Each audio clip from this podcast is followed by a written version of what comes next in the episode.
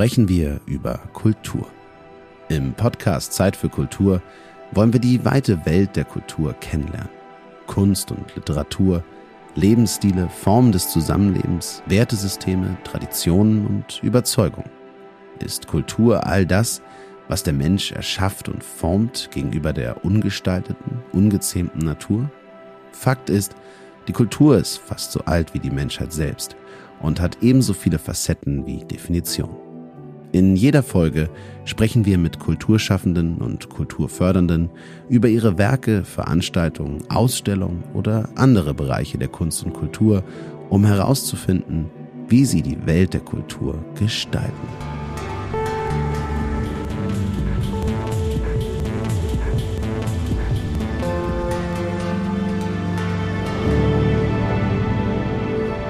Ja, es ist wieder Zeit für Kultur. Herzlich willkommen zur, man könnte sagen, ersten klassischen Folge dieses Studio ZX Podcast.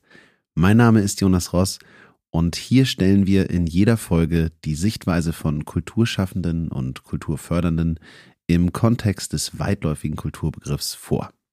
Und in dieser Folge reisen wir in das Ruhrgebiet. In Zusammenarbeit mit der Ruhrtriennale stellen wir die Ruhrtriennale, das Festival der Künste, einmal vor.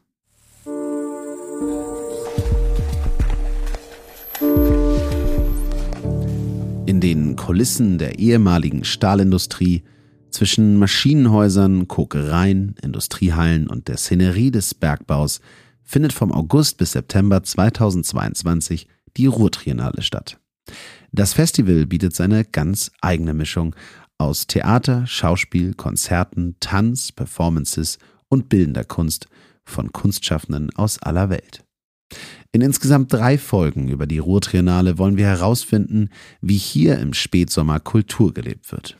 Und diese drei Folgen wollen wir uns, ähnlich wie die Triennale selbst, über drei große Themen erschließen.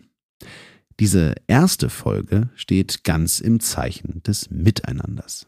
Denn Kultur ist nicht nur ein Spiegel der Gesellschaft, sondern auch Impulsgeber und Kritiker für Gesellschaft, Politik, Wirtschaft und Zukunft.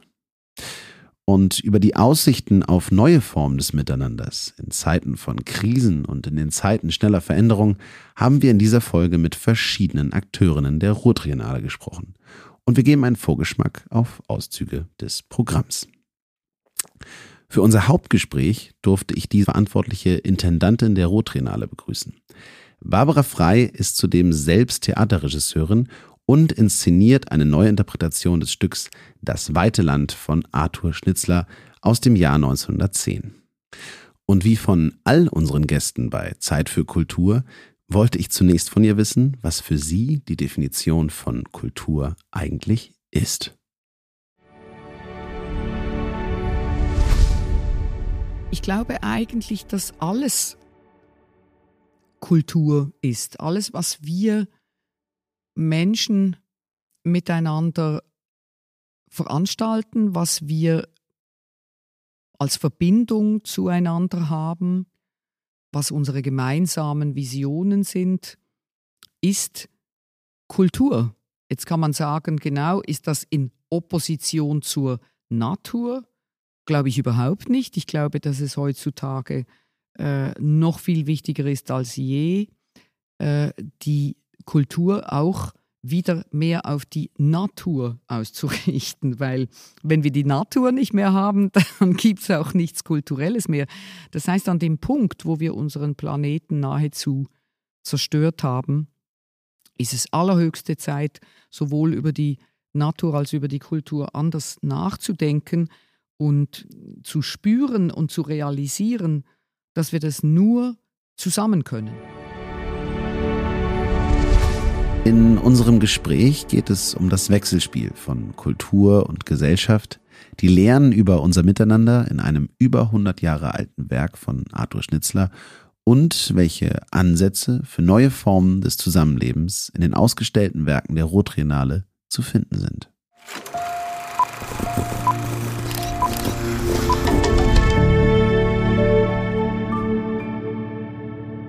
Liebe Frau Frei, herzlich willkommen im Zeit für Kultur Podcast. Schön, dass Sie heute dabei sind. Vielen herzlichen Dank dass wir dieses Gespräch führen können. Zunächst einmal zwei Fragen, und zwar, woran arbeiten Sie gerade? Und sind Sie eigentlich schon aufgeregt wegen der näherrückenden Ruhrtriennale? Also ich arbeite jetzt ganz konkret am weiten Land von Schnitzler und äh, ich bin jeden Tag aufgeregt, wenn ich zur Probe gehe. Und die, ja, könnte man sagen, die Generalaufregung äh, positiv ist natürlich, dass dann auch das Festival kommt, klar. Sie sind jetzt natürlich als Intendantin in einer besonderen und verantwortungsvollen Rolle. Äh, gibt es denn irgendwas, worauf Sie sich besonders freuen? Ich freue mich eigentlich auf alles. Das ist äh, natürlich auch ein wahnsinniges Privileg. Ich mache da keinerlei Unterschiede. Mich interessieren wirklich alle Menschen, die zu diesem Festival kommen. Das kann ich einfach so sagen. Ich glaube, sonst hätte ich die Leitung dieses Festivals auch gar nicht äh, übernommen. Ich finde diese Art von äh, großer äh, Zusammenkunft eigentlich unbeschreiblich. Zusammenkunft ist ein sehr schönes Stichwort, denn diese Folge von Zeit für Kultur über die Ruhrtriennale steht ja ganz im Zeichen des Miteinanders. Und wir sind ja eigentlich mehr oder weniger auf der Suche nach neuen Formen des Zusammenlebens und wie die Kultur da Impulse geben kann, Fragen stellen kann. Ich würde Sie gern fragen, was bedeutet für Sie denn Miteinander? Ich denke, es ist das Wichtigste, was wir haben in unserer Lebenszeit. Und es bestimmt alles, es bestimmt natürlich alles im negativen wie im positiven. Es ist nicht wegzudenken, äh, es sei denn, man entscheidet sich für ein mönchisches äh, Dasein fernab der Welt. Äh, dafür habe ich mich definitiv nicht entschieden. Und ähm, was miteinander bedeutet, zum Beispiel in meinem Beruf, das liegt ja schon auf der Hand, weil der Beruf des Regisseurs oder der Regisseurin ist schlicht und ergreifend nicht existent und nicht denkbar ohne Miteinander. Ich schreibe keine Bücher, ich male keine Bilder, ähm, ich fotografiere nicht, sondern ich habe einen Beruf, bei dem es unabdingbar ist, dass man ihn zusammen macht und dass am Ende die Schauspielerinnen und Schauspieler äh, auf der Bühne stehen, ist das Resultat eines intensiven Miteinanders und äh, das Resultat eines sehr komplizierten, anspruchsvollen Prozesses, der im Idealfall, sage ich mal, dazu führt, dass ich auf eine gute Weise unsichtbar werde. Aber ohne Miteinander kann ich mir eigentlich wirklich gar nichts vorstellen. Also könnte man fast sagen, durch das Miteinander verschmilzt eigentlich alles so zusammen, dass die einzelne Person gar nicht mehr so in den Fokus äh, rückt. Jetzt haben Sie ja die, das Miteinander sehr auf Ihren Berufsalltag bezogen. Äh, ich fand äh, übrigens intensives Miteinander ein sehr schönes, ein sehr schönes Bild. Ähm, wie interpretieren Sie denn das Miteinander grundsätzlich in einem kulturellen Kontext? Ich denke, so wie die Weltlage im Moment ist, äh, ist das Miteinander von, weiß ich nicht wie vielen Seiten, total bedroht. Es ist unter Druck gesetzt, es, es steht unter Strom.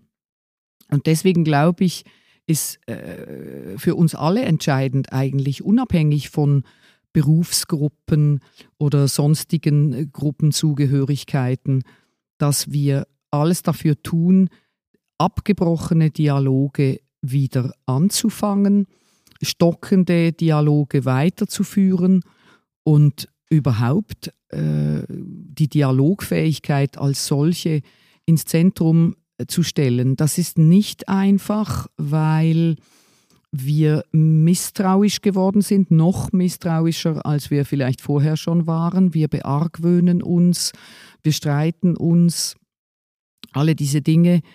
Und äh, deswegen glaube ich, muss man noch viel mehr als vor dieser Krisenzeit darauf achten, äh, dass es nicht zu noch mehr Friktionen und, und äh, Rissen und Erdbebenzuständen kommt, als wir ohnehin schon haben.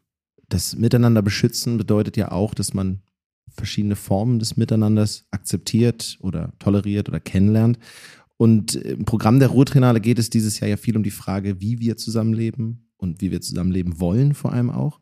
Ähm, Im Laufe des Gesprächs stellen wir ja auch noch äh, zwei, drei Ansätze von der Ruhrtriennale selbst vor, die dort aufgeführt werden, die dort gezeigt werden, die sich eben mit dem Thema Miteinander beschäftigen. Ähm, vorab von Ihnen, inwieweit bestimmen denn unterschiedliche Entwürfe des kollektiven Miteinanders die diesjährige Ruhrtriennale? Ja, ich glaube, das eine ist natürlich sozusagen, sind die unterschiedlichen kulturellen Zusammenhänge, aus denen die Menschen kommen, die wir eingeladen haben. Und das, äh, das Gemeinsame ist die Frage danach, was macht eigentlich sozusagen das Individuum mit der Gesellschaft und umgekehrt? Und wie entstehen eigentlich überhaupt Formen des Miteinanders? Oder eben auch, und auch das gehört äh, zur, zur Literatur, zur großen Theaterliteratur und eigentlich zu allen Literaturen, wie machen wir das miteinander kaputt? Also zu verstehen, äh, zu begreifen, was sind die Prozesse, die sozusagen miteinander zersetzen können. Und darum geht es ja im Wesentlichen äh, im, im Kunstschaffen, uns andere Sichtweisen, andere Perspektiven äh, und andere Denkweisen aufzuzeigen und sozusagen hinter die Selbstverständlichkeiten zu kommen. Der Versuch zu begreifen, was ist es eigentlich, was wir falsch machen? Weil man kann ja nicht sagen, äh, die, die Kulturgeschichte der Menschheit hat eine gewisse sinnreiche Linearität und wird von schlecht zu gut oder so. Das gibt es ja nicht. Es gibt keine kohärente Entwicklung, sondern es gibt eigentlich immer Krisen, unterschiedliche Formen äh, von Krisen und Kunst, wenn man so will. Alle äh, Künste, auch aus allen Weltgegenden, beschäftigen sich immer mit diesen Krisen. Solche Krisen und vor allem auch dann eben das Miteinander, was daraus resultiert, ist ja ähm, immer bestimmt von ja, Unterschieden, von Alternativen, alternative Formen eben des Miteinanders. Sie hatten das ja angedeutet, aber mit dem Miteinander beschäftigt man sich in der Kultur jetzt seit Ewigkeiten, seit es die Kultur gibt, wahrscheinlich schon. Ähm, warum glauben Sie denn, ist es heutzutage so wichtig, über alternative Formen des Miteinanders nachzudenken? Also, wie kriegen wir es anders hin, als wir es bisher getan haben? Ich glaube, dass äh, etwas ganz Grundsätzliches ist, dass unser Planet am Sterben ist das können wir nicht anders sagen. Äh, schuld daran sind wir. Da gibt es überhaupt keine zwei Meinungen. Wir haben es uns zuzuschreiben, dass wir äh, es vollständig versäumt haben, in das hineinzuhorchen und hineinzuschauen, was uns umgibt. Sämtliche andere Lebewesen, die diesen Planeten bevölkern, die sogenannte Natur, deren Teil wir ja eigentlich wären, also das ist das, glaube ich, das absolute Zentrum, ist, dass wir auf einem fast beinahe ganz zerstörten äh, äh, Planeten leben. Und sicher haben äh, turbokapitalistische wirtschaftliche Entwicklungen der letzten Jahrzehnte zu einer noch viel ungerechteren Verteilung geführt. Wir wissen es alle, es gibt am einen Ende der Welt für immer weniger Menschen immer mehr Reichtum und Luxus und für den Rest der Welt immer weniger. Und ich glaube auch, ähm, wissend, dass wir ohne diese ganzen Kommunikationstools, die wir haben, nicht mehr auskommen, trotzdem äh, auch diese Form der rasanten äh, globalen oder pseudoglobalen Kommunikation hat uns einander nicht näher gebracht, sondern hat neue Herde von enormer Aggression entstehen lassen. Wir sind einerseits immer erreichbarer und andererseits immer unerreichbarer. Und das alles zusammengenommen führt zu äh, Sinnkrisen, äh, von denen wir beinahe nicht mehr wissen, wie wir sie überhaupt auffangen können, wie wir sie einfangen und bekämpfen können. Ich denke, da spielt auch viel eine Rolle, dass man Dinge für selbstverständlich nimmt. Also, dass es einfach eine Selbstverständlichkeit gibt für bestimmte Realitäten und die Änderung oder das Schrauben an diesen Stellschrauben, die man da eigentlich drehen müsste, um diese Selbstverständlichkeit zu verändern, das fällt eben sehr schwer. Ja. Jetzt haben Sie es selbst eben nochmal so schön gesagt. Im Grunde äh, schreiben Sie der Kunst ja eigentlich die Fähigkeit zu, permanent die Perspektive zu wechseln. Also hinter das zu schauen, was uns eben selbstverständlich erscheint. Inwieweit kann uns denn die Kunst zu ja, neuen Formen des Miteinanders führen? Ich glaube zuerst einmal, indem sie da sein darf und indem wir vielleicht ein bisschen weniger, als wir das auch zuletzt gemacht haben, an ihr zweifeln und sie vielleicht sogar glauben nicht mehr zu brauchen. Das hat man in der Pandemie gesehen, wo so haarsträubende Begriffe erfunden worden sind wie systemrelevant. Und da gehörten ja die Künste nicht dazu. Das war ein dermaßener Schuss vor den Bug. Und zwar nicht nur für alle Menschen, die Kunst machen, sondern selbstverständlich auch für alle Menschen, die sich mit Kunst auseinandersetzen möchten. Das war ein unglaublicher Schlag. Und da hat man gemerkt, ähm, wie gefährlich es ist, eine Vision zu entwickeln, äh, in der Künste nicht mehr vorkommen. Mhm. Was Sie ja beschreiben und was Sie vor allem vorhin beschrieben haben in unserem, also dem menschlichen Zusammenhang mit der Natur, ist ja eigentlich ein Zusammenspiel aus ja, Vorankommen oder Verändern und gleichzeitig geht es ja aber auch viel ums Besinnen. Ich würde da mal auf den ähm, moralischen Kompass beispielsweise anspielen, der vielleicht uns verloren gegangen ist. Und das ist ein schöner Zug zu ähm, dem weiten Land, worüber wir vorhin schon gesprochen haben, was wir auch vorgestellt haben am Anfang.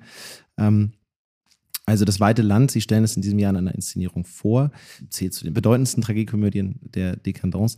Arthur Schnitzler porträtiert darin eine Gesellschaft, die eben ihren moralischen Kompass verloren hat. Eine Gesellschaft, die den Begriff der Freiheit eigentlich nur für das persönliche Fortkommen, also nicht das Fortkommen des Miteinanders, beansprucht und verzichtet dabei darauf, gemeinschaftlich Zukunft zu gestalten.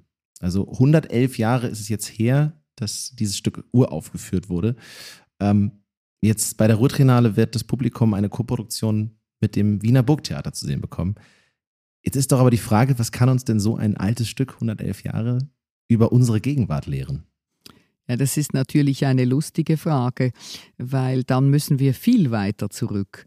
Warum spielen wir heute noch, schwieriges Wort, das Wort noch, warum spielen wir die Griechen, die fast zweieinhalbtausend Jahre alt sind? Äh, ich halte das für eine für eine auf eine Weise ungute Frage, weil im Umkehrschluss würde das ja heißen, dass wir jetzt eben schon weiter seien und dass sozusagen uns eine Art Diktatur der Gegenwart doch lieber ist. Und äh, genau so funktioniert es nicht. Auch das ist etwas, was die Künste können. Sie können über lange, lange, lange Zeiträume beharrlich, beharrlich Fragen stellen, die wir eben bis zum heutigen Tage nicht beantworten konnten. Und deswegen ist ein, ein Dichter wie Arthur Schnitzler uns sehr, sehr, sehr nahe, äh, sehr viel näher, als wir vielleicht denken. Da mag es ein, zwei, drei äh, äh Dinge geben in so einem Stück, wo man sagt, ja, das ist uns vielleicht nicht mehr so vertraut, weil das äh, K und K geprägte äh, kennen wir vielleicht nicht mehr. Wir wissen nicht mehr so genau, was ein Duell ist oder so. Aber das darf uns nicht darüber hinwegtäuschen, dass Schnitzler unglaublich genau beschreibt, eine Gesellschaft, in der wir auch heute sind, eine vermeintlich funktionierende Gesellschaft, eine gesättigte Gesellschaft, die aber, und das war bei Schnitzler ein ganz wichtiger Punkt, durch das enorme Tempo der Industrialisierung eigentlich auch verlernt hat, die Zeit zu finden, eben hinter die Selbstverständlichkeiten zu kommen, sich selbst zu bespiegeln und auch zu fragen, ist das überhaupt richtig, was wir hier machen?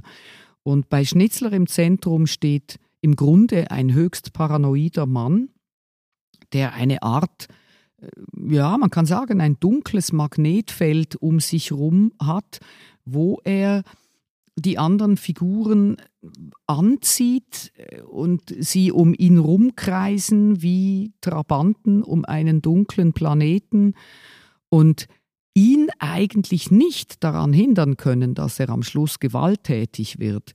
Das Duell steht eigentlich für etwas, was hingenommen wird, was zwar nicht legal ist, aber im Grunde hingenommen wird. Aber das Duell ist nichts anderes als eine Kriegserklärung und als einen ganz klaren Übertritt von der Zivilisation in die Barbarei.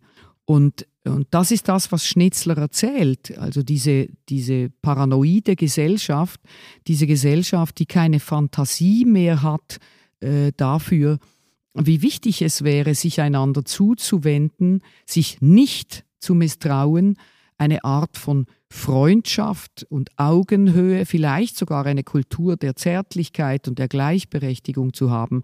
Das ist alles nicht möglich. Der zweite Aspekt, den ich total interessant finde bei Schnitzler, der natürlich mit dem ersten zusammenhängt, ist diese irrwitzige Argwohngesellschaft. Es gibt eigentlich nur ganz, ganz wenige Szenen, in denen Menschen auf der Bühne sind, die sich jetzt nicht gerade misstrauen oder die sich nicht gegenseitig beargwöhnen.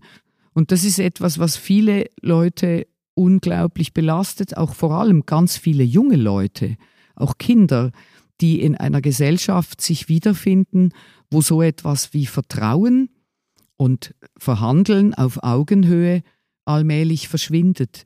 Und deswegen ähm, kann ich trotz des Alters in Anführungszeichen äh, vom weiten Land überhaupt nicht erkennen, äh, dass wir da drin nicht enthalten sind. Aber das hat ja auch wieder viel zu tun mit dem Rückbesinnen letztlich auf, auf viele Dinge, die wir vergessen haben als Gesellschaft in unserem Miteinander. Vielleicht einmal rausge, ja, rausgezoomt aus dem Blick auf Schnitzler und ähm, das weite Land. Was würden Sie denn sagen, so spontan, wo im Programm der Ruhrtriennale wird denn das Verhandeln neuer Formen des Miteinanders außerdem thematisiert? Ich glaube, es ist im, äh, in der Produktion Respublika von Lukas Stwarkowski vom äh, Nationaltheater in äh, Vilnius. Da, glaube ich, wird es ganz, ganz stark äh, thematisiert. Das ist ja auch eine große Gruppe von Menschen, die sozusagen ein Experiment gestartet hat, nämlich in die Wälder zu gehen, die Besitztümer aufzugeben und sozusagen zu gucken, was passiert, wenn wir uns begegnen? Gibt es sowas wie eine Stunde Null? Ja, und Republika werden wir ja tatsächlich im Laufe dieser Folge auch noch kurz kennenlernen. Wir haben mit dem Künstler ja auch gesprochen. Ähm, bevor wir beide, Frau Frei, jetzt miteinander weitersprechen, gibt es neben natürlich noch vielen anderen Stücken aus dem Programm ein weiteres Werk, das es lohnt mal zu betrachten im Zusammenhang mit dem, was wir bisher besprochen haben. Und zwar das Stück Euphoria ja. von Julian Rosefeld. Und genau das werden wir jetzt mal in einem kleinen Einspieler kennenlernen.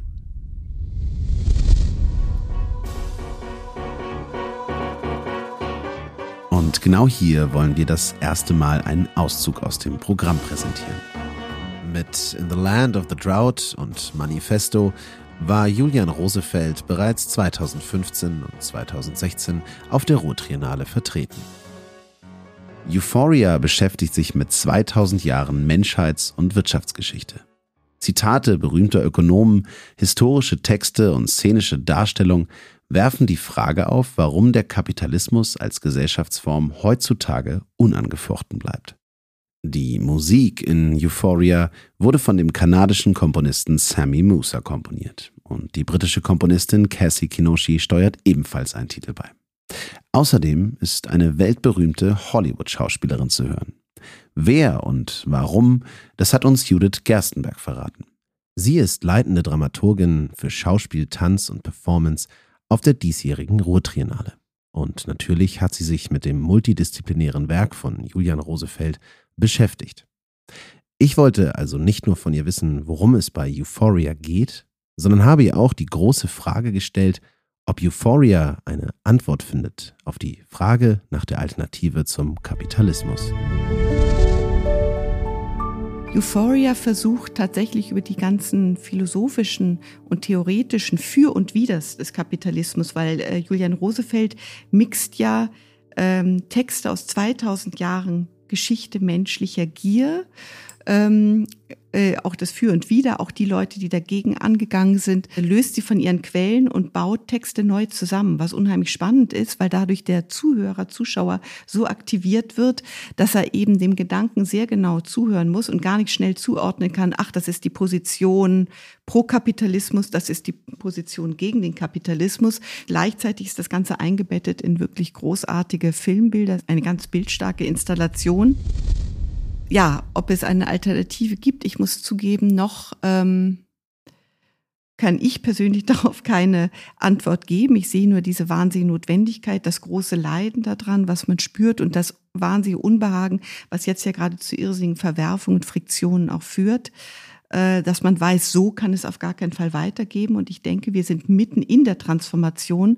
Äh, Julian Rosefeld verspricht, ich habe diesen Teil noch nicht gesehen. Das Ganze am Ende ein weißer Tiger, der durch einen leeren Supermarkt äh, streuend oder marodierend äh, durch den Supermarkt geht, äh, mit der Stimme Kate Blanches eine Antwort darauf gibt, nämlich ein Fazit über die Menschheitsgeschichte bis hierhin, wohin wir gekommen sind. Zum Abschluss habe ich Judith Gerstenberg, wie alle unsere Gäste, gefragt nach dem, was sie inspiriert, nach ihren Kulturempfehlungen. Herausgekommen ist ein interessanter Bezug zu dieser Folge. Eine Gesamtübersicht der Empfehlungen unserer Gäste finden Sie in den Shownotes dieser Sendung.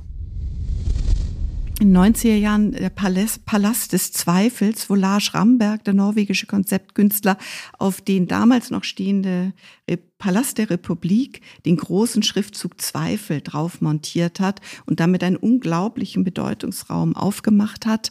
Und der Zweifel steht uns halt im Augenblick auch wahnsinnig gut an. Wir sind eigentlich aus dieser Phase noch nicht herausgekommen, ähm, überhaupt erstmal das eigene Modell, in dem man lebt, in Frage zu stellen, um Raum zu schaffen, Alternativen, danach hatten Sie mich vorhin gefragt, zu entwickeln.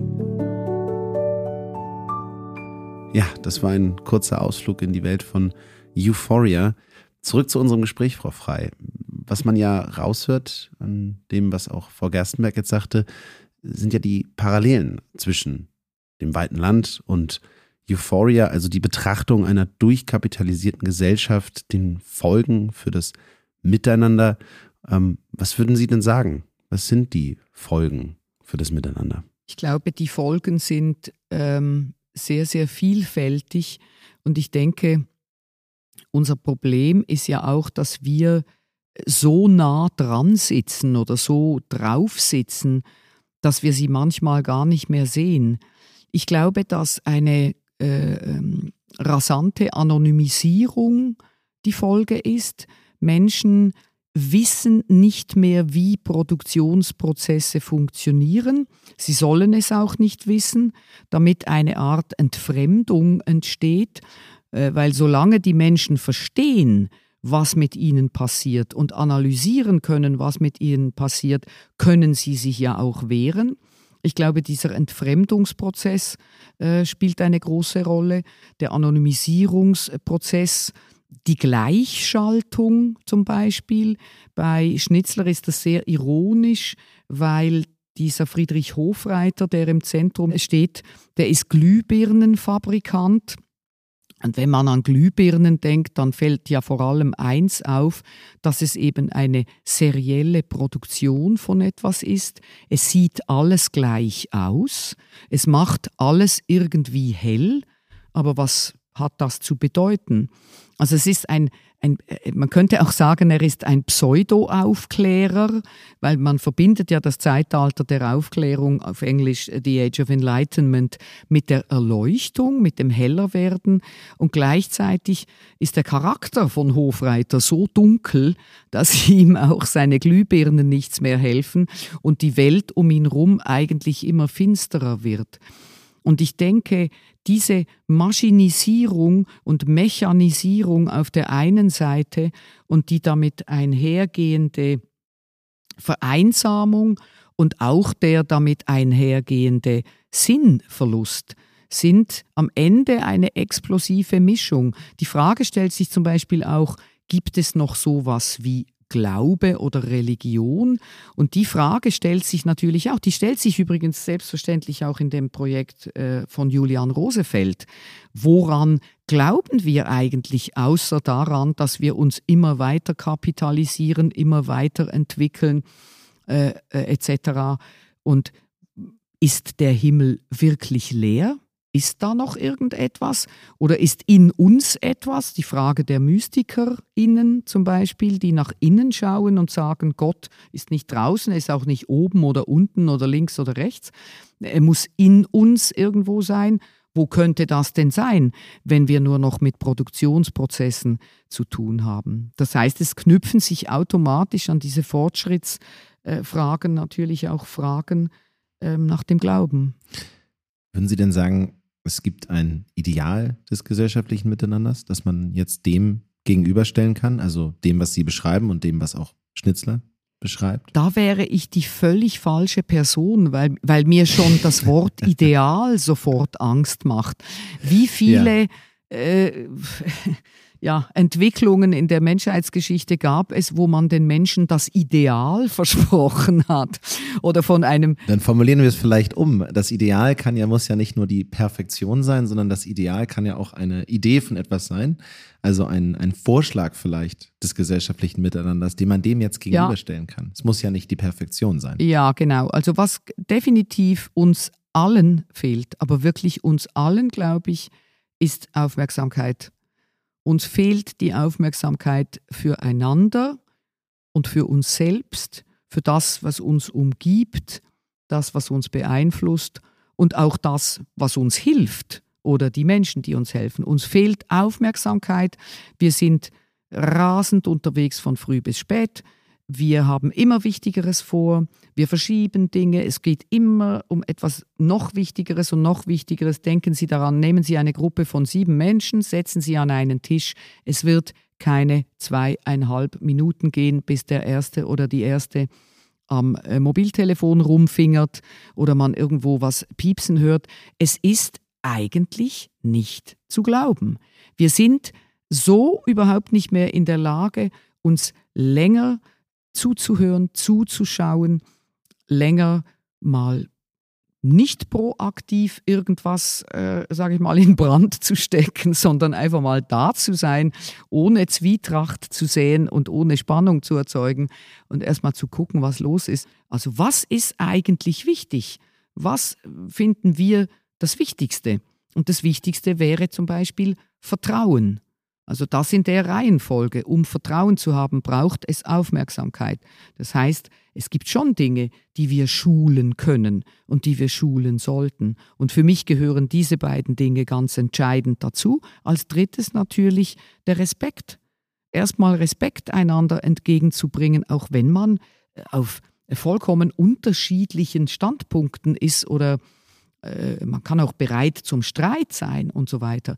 Aber Respekt muss da sein. Und das sind Dinge, die absolut fehlen. Aufmerksamkeit, Respekt und die Fähigkeit, ähm, offen und auf Augenhöhe miteinander zu kommunizieren. Eine extreme Form der Auseinandersetzung mit ja, Gegenmodellen zu unserem aktuellen Zusammenleben bietet eben Respublika. Ähm, Sie hatten es vorhin eben schon kurz angesprochen.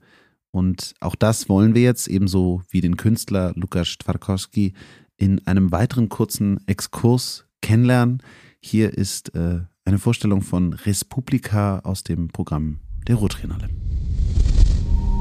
So last night when I was coming back home after the fire and a little dance, I was thinking about all the animals that live here in the forest, all the mammals. Techno, Rave-Kultur, Schauspielkunst und Film. Mit Respublika inszenierte Lukas Twarkowski ein recht spektakuläres Sozialexperiment. Wie kann eine gerechtere Welt aussehen? Mit dieser Frage beschäftigt sich Respublika und wirft wie kaum ein anderes Werk auf der Rotriennale die Fragen nach neuen Formen des Zusammenlebens auf. Der polnische Künstler Twarkowski ist Regisseur, Videokünstler und Raver. In der Jahrhunderthalle in Bochum werden die BesucherInnen eingeladen, herauszufinden, was passiert, wenn eine Gruppe von Menschen sich in den litauischen Wäldern von der Gesellschaft abgrenzt. Mit den SchauspielerInnen werden die BetrachterInnen eins, können mit ihnen essen, tanzen und sich austauschen. Tarkowski und sein Ensemble nahmen sich aus der Zeit, kappten den Alltag und stellten sich den existenziellen Fragen des Lebens, aber auch seiner Verzweiflung und der Lust. Tarkowski begleitete diesen Prozess mit seiner Kamera, eine videografische Erzählung also. Für die Bühne gibt es zudem eine sechsstündige Mockumentary, die sich mit alternativen Formen des Miteinanders beschäftigt. Für Zeit für Kultur haben wir auch mit dem Künstler selbst gesprochen. So with me now is Lukas Twarkowski, um, and we are going to talk about uh, Respublika. It's uh, such a great, great pleasure to have you here. Uh, thank you for coming. Thank you for being here. I mean, could you briefly, if that is even possible, describe Respublika in your own words?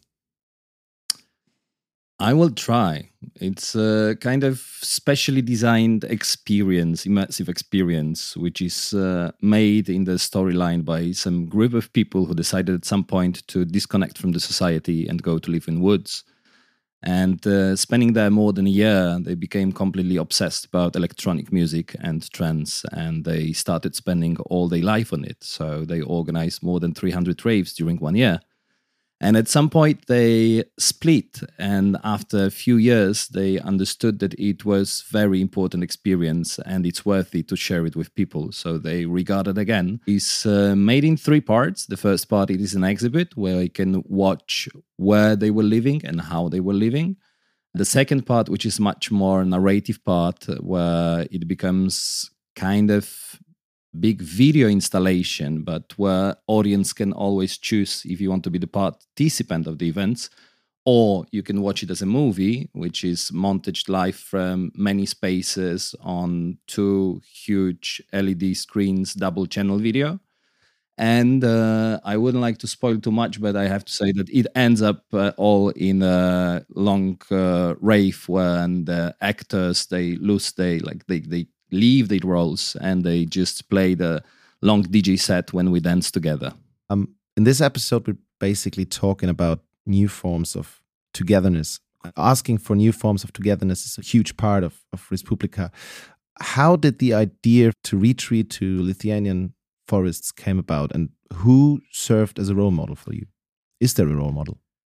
There was an inspiration. It was Pol's Republic. It was like a strange, very small country which was created inside Polish-Lithuanian country in the end of 18th century when one Polish priest, Ksawery Brzostowski, decided to buy a land with peasants and he understood there is something wrong. Like, how the fuck you can have the servants and maybe it is the time to give people some freedom. So it is pretty complex because uh, in the history books, he was very much interested in passing to the f- history as this enlightened kind of a guy who gave the freedom.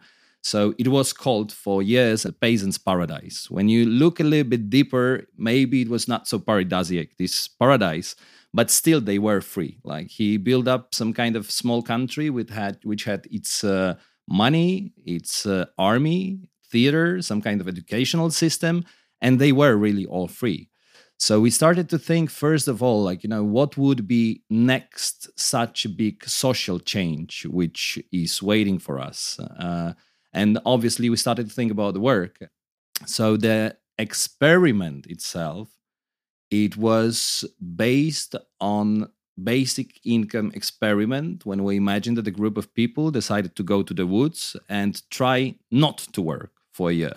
How would the relations change between the people when we would become independent? And uh, we imagined that they have around 20 euros per day for 365 days and they can spend it in any way they want. So, uh, and then obviously, some of us are heavy ravers, and we started to interest them more and more in electronic music. We started to do the DJing workshops. In the end of the day, they decided to spend whole year raving every single day, just building up the new set for the rave. I would say that it's based on two experiments. The first experiment was the basic income idea, which they found not really successful. Like somehow after a year of raving, they understood they maybe they didn't find what they really wanted to find. Maybe they had some good f- time together, but uh, in the end of the day, the idea and all the experiment was not so successful. But they had plenty plenty of footage that they made during this stay in the woods because they had the confession room when they were talking about the experience of this living together. It was a group about 20 people who had, of course, ups and downs, who went through the crisis over the winter because uh, raving in the woods in the summer, it's not the same thing that raving in the woods in the winter in Lithuania. uh, and uh, they came up to the end with some kind of lack of satisfaction. And uh, we imagine what is happening in five years' time, which is like around 25 and at around 25 when they understand that the reality around is becoming so chaotic and uh, we are losing so much contact that maybe this experiment they didn't appreciate it enough at the time living in woods. Because maybe somehow it is the only answer that we can have to nowadays world and maybe somehow we should share it with people. The, there are a lot of questions asked like in Respublikan with this experiment and uh, what i feel like is, and what I see when I talk to Barbara Frei as well, is that the key to arranging how we are going to live together is always based on society and on on our basic concept of society and how we choose to live together and and all that. If you look at it now and if you look at it before you share it with people or with with the public basically um, how has your view on our society changed since the attempt? You know, it changed enormously already because we had the first premiere, which could not be international premiere in 2020, but it was uh, the COVID time and just uh, in between waves of another pandemics, we managed to have the premiere, but nobody could come from abroad. So it was a little bit like in-house premiere. And then the next year, in 21, we had the first premiere, but it was before the war happened. And uh, now, just a few weeks ago, we had another set of performances. And I believe that this performance was not so much up to date, even one and a, one and a half and a half year ago, before all this cruelty happened. The people who went to the woods as well, seeking for some answers and uh, somehow being disappointed about the society and uh, living in it and not really knowing what to do uh, and uh, somehow they at the end they understand that it can give them some kind of a strength and that uh, you have to really fight for it and uh, that it's not given once forever and how much you have to repress as well to feel free because this is the first of the big topics of our performance as well that repression requires effort and that it is kind of the permanent work that you are doing as a raver as well or as an artist sometimes to give the feeling of the freedom you have to repress something in yourself to free yourself to find the way to get this liberating liberating creativity liberating uh, uh, feelings emotions uh, kind of an event. Uh, it's always about building uh, temporary autonomous zones. Uh, it is about building some kind of a community in a framework of certain meeting of people for a certain time. But uh, maybe it's a pity not really believing that it can change everything. It is like, you know, your small guerrillas that you are doing every day, going from one place to another, building these temporary autonomous zones. So this is as well kind of attempt of these people who try to build it up because this is something what gives you strength as well to fight in the real life. And I think it's it's probably a chance there that in all those those times that are happening now, um, that if you are able to, you know, find yourself and all that and change your own little world, then maybe it's possible to change the general reality. But what I hear from that, and that's something that has or we've met in the in this in this episode before is this we need to yeah find your core values again and and strip yourself from things that are feeling like freedom but they are not and then you strip yourself back from that and then you find your core values in that that's it yeah um, it's a fascinating piece and I'm, I'm really looking forward to experiencing it.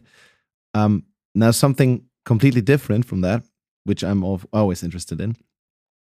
We try to find out what inspires people who inspire themselves, which obviously you're going to do with his work and, and what you do in general. And uh, Judith Gerstenberg told us that all artists participating in the Ruhr Triennale share their favorite book with the organizers. Um, did she ask you as well? The, the book that I wanted to share with uh, Ruhr, it is The Employees Working Novel of 22nd Century. It is an unbelievable book uh, written by Danish writer Olga Revn, uh, which is telling the story, even not the story, because it's just a collection of statements from 22nd century, which are made a little bit in mockumentary kind of a way, because it is in the perspective as if these statements were collected during 18 months of research between people and humanoids sharing experience on one station working together. That's something I hope our listeners are going to look into especially now that we've talked so much about new forms of, of togetherness. And I mean, of course, the digital age is a huge part of that. Um, would she even do one better and maybe tell me about a song that moves you at the moment, inspires you? Or... Mm. I know it's it's a huge question because yeah, like there is one song which pops up into my in my mind straight ahead because I used it recently and we just played this performance as well in Riga Rotko and it's uh, Octave Noir. Uh, it's like uh, unbelievable, beautiful electronic wave kind of a song. Uh, which sometimes as well connects uh, because it's always like you know in all these uh, things and in all this research it's uh, how to find this small spot in the art and in the experience which can be the meeting point between past and future which opens like you know this small hole through which you can connect these times.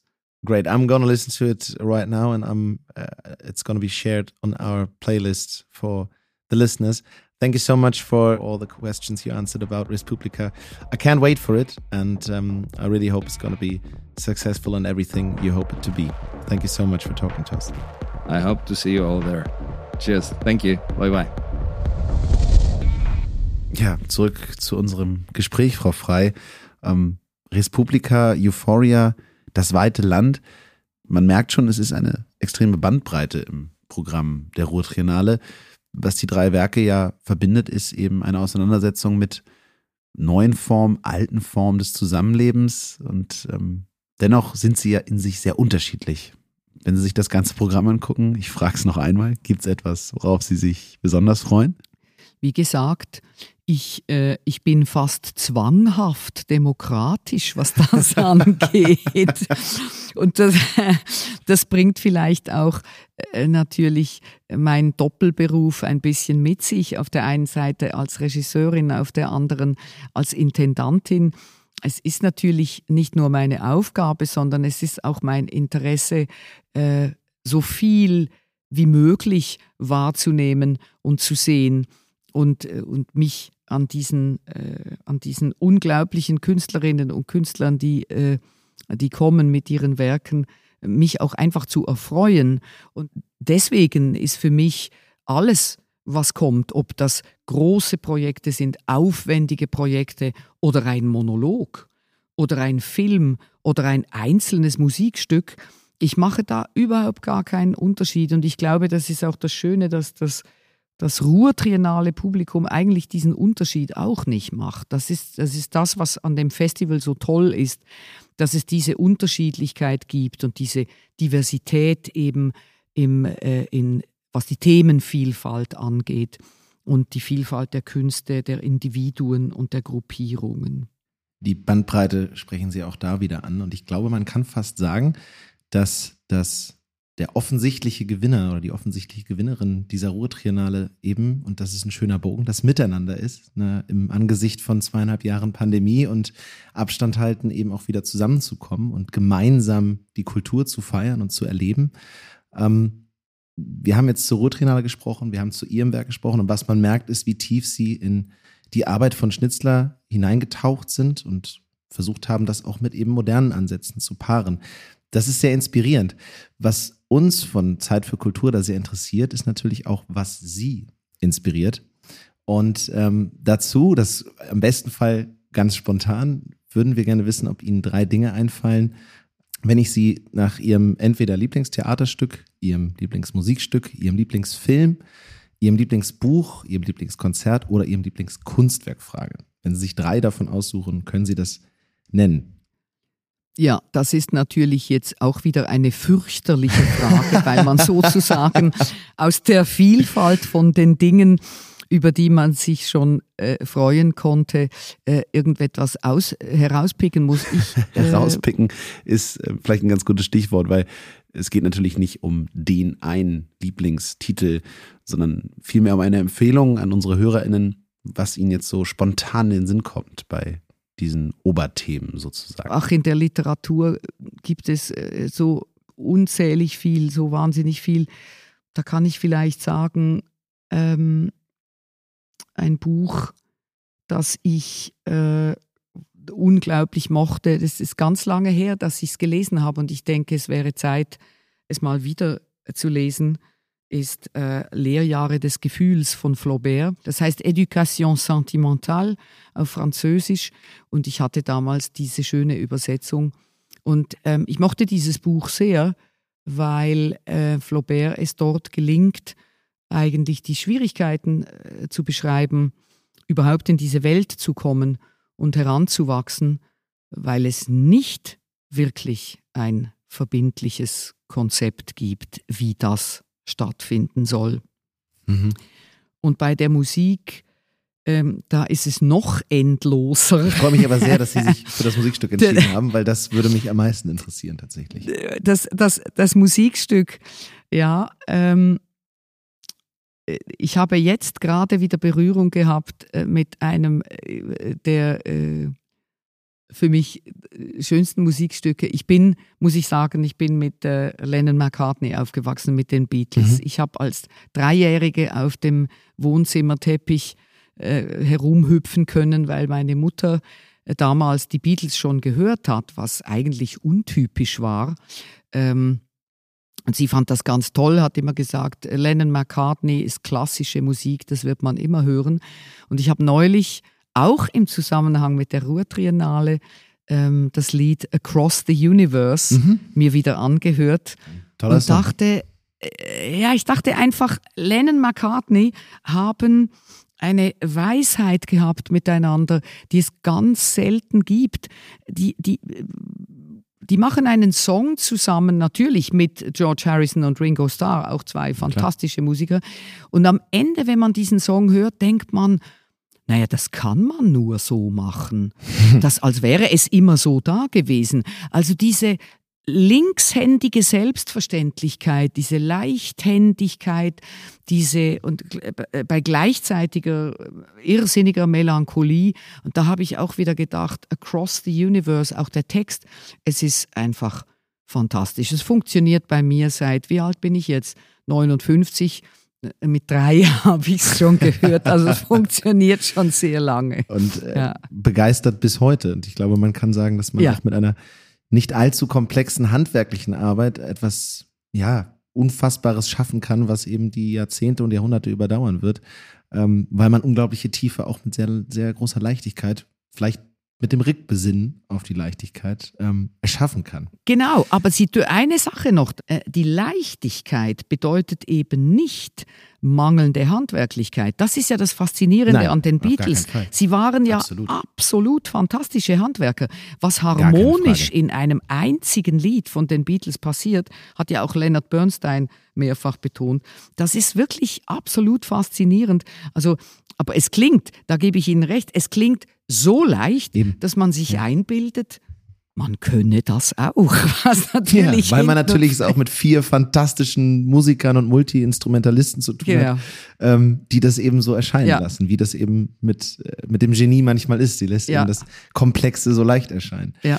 Ähm, ja, das hat mich, es war sehr inspirierend. Vielen Dank für dieses Gespräch und äh, vielen Dank für Ihre Zeit und ich freue mich sehr, ähm, mir Ihr Werk oder Ihre Neuinterpretation von Arthur Schnitzlers Das weite Land anzuschauen. Vielen herzlichen Dank für dieses Gespräch, Herr Ross, und ich hoffe, wir sehen uns am Festival. Das hoffe ich auch. Ja? Ja. Gut. Das war eine neue Folge von Zeit für Kultur und es war die erste von drei Folgen zum Festival der Künste zur Rotrinale in Zeit für Kultur. Eine Zusammenarbeit vom Studio ZX mit der Rotrinale.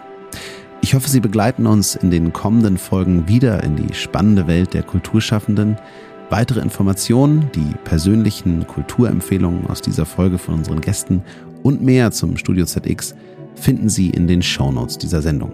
Um keine Folge zu verpassen, können Sie den Podcast überall abonnieren, wo es Podcasts gibt. Und wenn es Ihnen gefallen hat, dann lassen Sie doch gerne eine Bewertung da. Vielen Dank fürs Zuhören und bis zum nächsten Mal. Dann sprechen wir wieder über Kultur.